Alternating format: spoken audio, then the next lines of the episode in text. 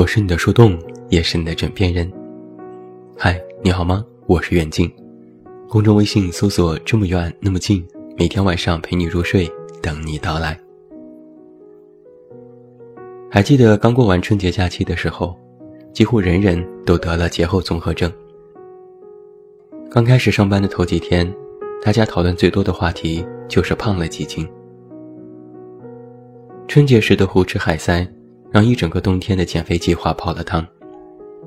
只是一周的假期，可体重确实是蹭蹭的往上涨，整个人都感觉油腻到不行，所以头几天上班精神倦怠，腰酸背痛。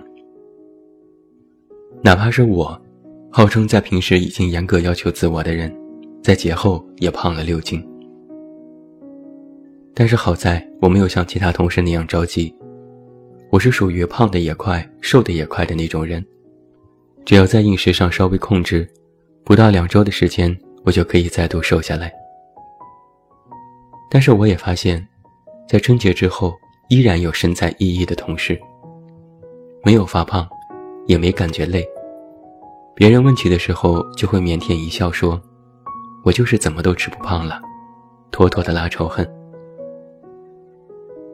但是我记得之前看过一篇文章，里面提到一个有趣的观点：假如春节之后你身边有人没有发胖，没有节后综合症，说明这个人非常自律。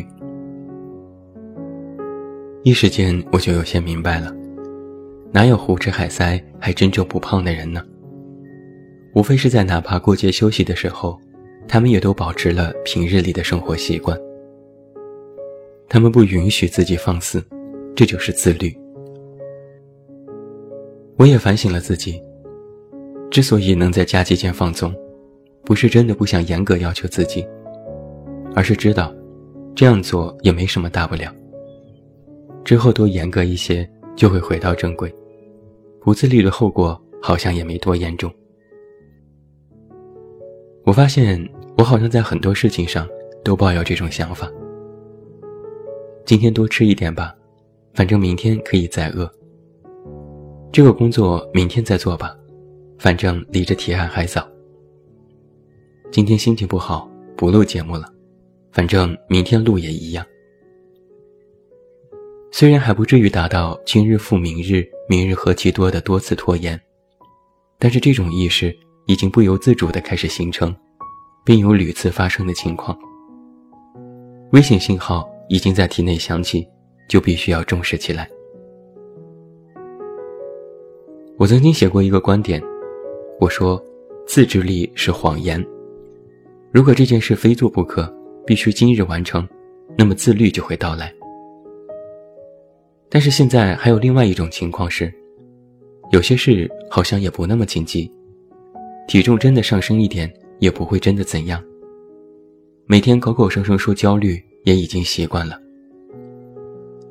总觉得人生暗无天日，但是天也没有真的塌下来，心里还有一丝的侥幸心理，那又该怎么办呢？我近半年做过最自律的事情是早起。熟悉我的人都知道，我是一个非常典型的起床困难户，让我每天六点钟起床，简直能要了我的命。我做广告多年，加班成了家常便饭，又习惯在深夜写作，觉得夜晚才能给予我灵感。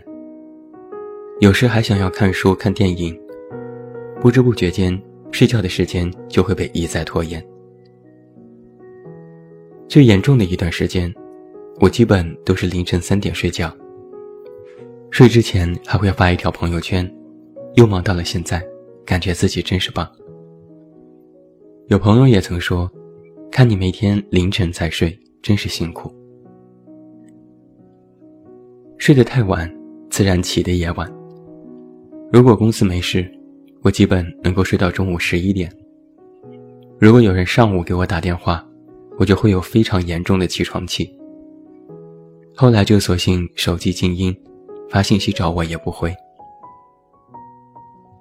晚睡晚起，渐渐的。”身体就开始有了反应，皮肤状态每况愈下，抵抗力也明显下降，而因为我的晚起，耽误过许多临时的工作，无形当中降低了工作效率。最严重的，是因为我几乎中午起床，但每天的工作量依然巨大。我好像比别人在无形之中就少了六七个小时的工作时间，每天忙得像陀螺，到晚上也忙不完，就只能再度熬夜，成为了恶性循环。那在去年年中的时候，我就立志改变自己的这种状态，规定自己必须每天六点半起床。坦白说，这真的是太难了。想要早起，就必须早睡。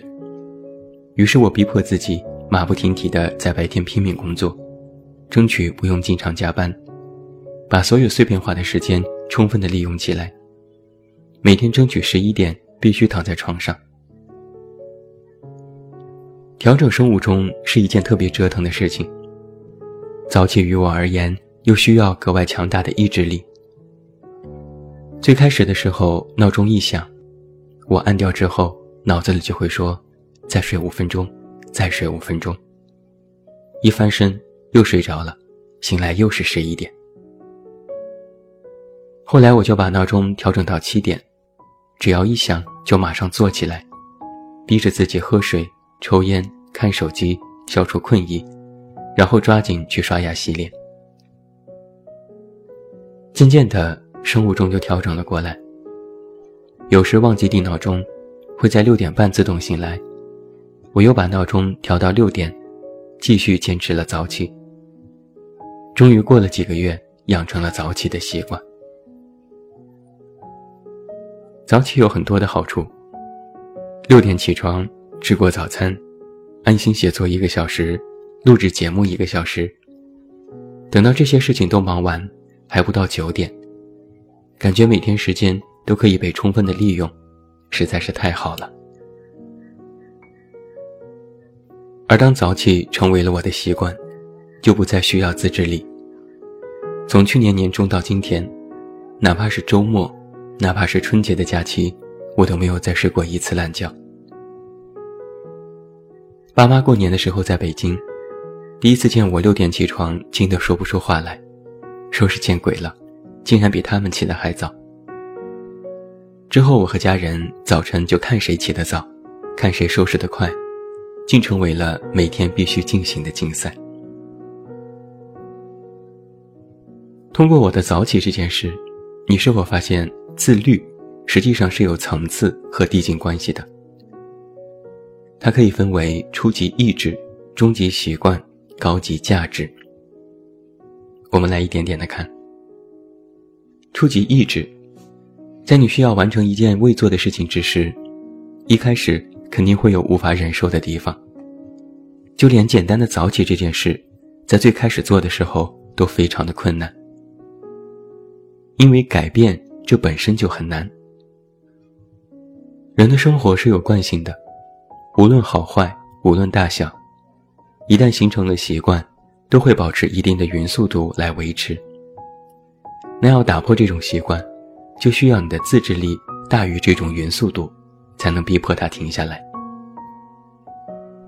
学过物理的朋友都知道，要让一个匀速进行的东西停下来，需要极大的摩擦力和牵引力。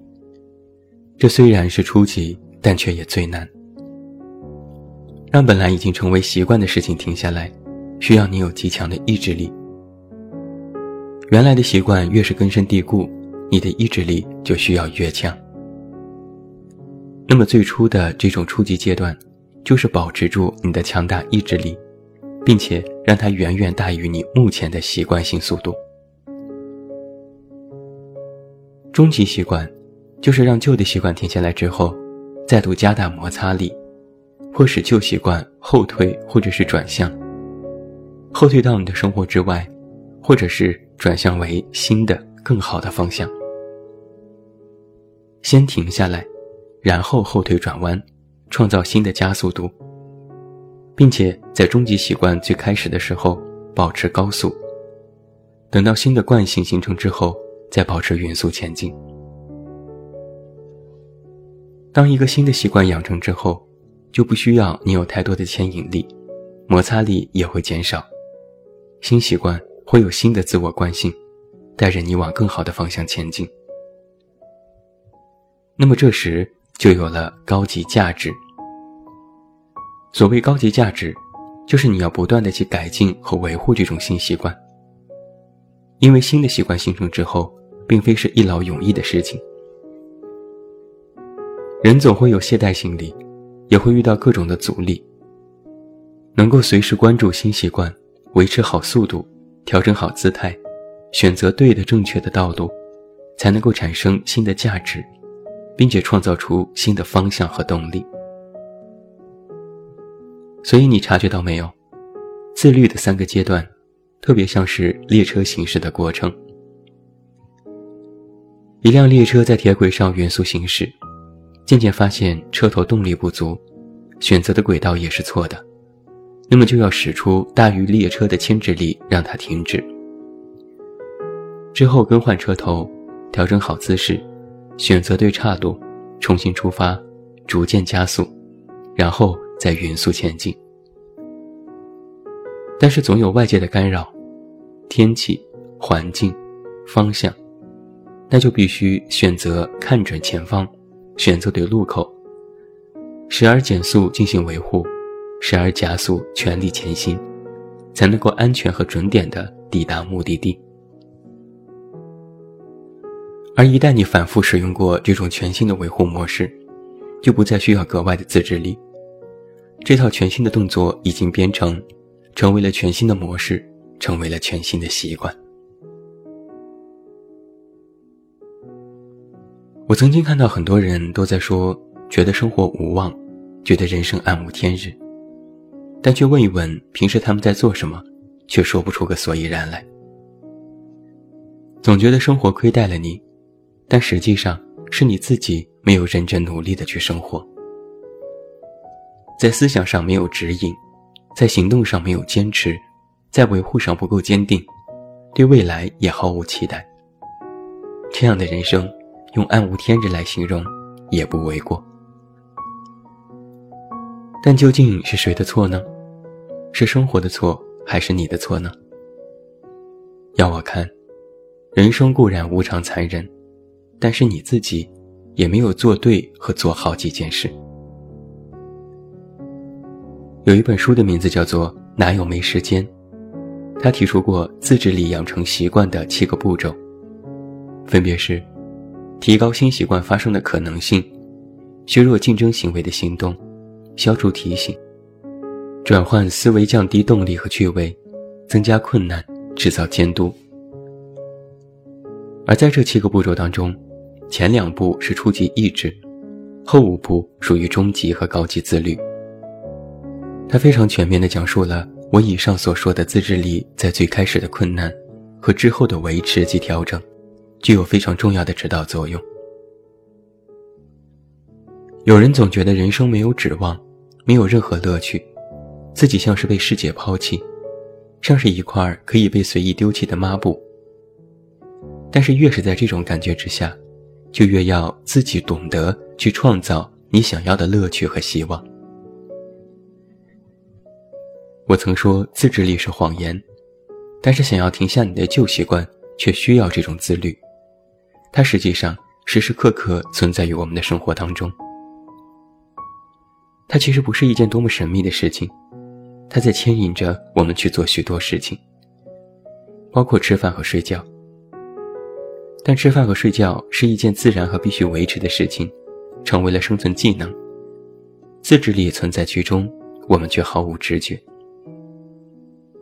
那你要做的，就是要将你做的其他事情，都变成你的生存技能，这样也就不会察觉到有自制力的发生。改变，应该从你的现在开始。觉得每天生活的无趣，那么就去好好洗个澡，或者换一个新发型，保养一下皮肤，让自己看上去容光焕发，换了一个模样。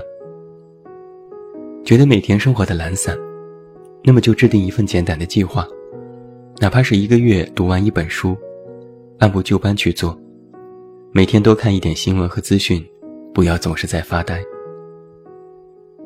觉得生活不精致，那就买几件漂亮的衣服，收拾一下家，添置一些可爱的小物件，培养新的兴趣和爱好，学会做一点美食。你要知道，再小的改变，都是摆脱你暗无天日现在的第一步。最后，我想引用 Facebook 首席运营官谢里尔·桑德伯格写的一段话。祝你在这样匆忙的世界里，依然能够找到自己的存在和方向，有自己笃定的人生节奏。希望你们找到人生中真正的意义、满足和激情。希望你们能够安度未来的艰难时光，收获更加强大的力量和更坚定的内心。希望你们能够平衡自己的生活，睁大眼睛去寻找。希望你们。怀着进取心，在事业里全心投入，去掌握世界。因为世界需要你们去改变它。最后，祝你晚安，有一个好梦。我是远近，我们明天再见。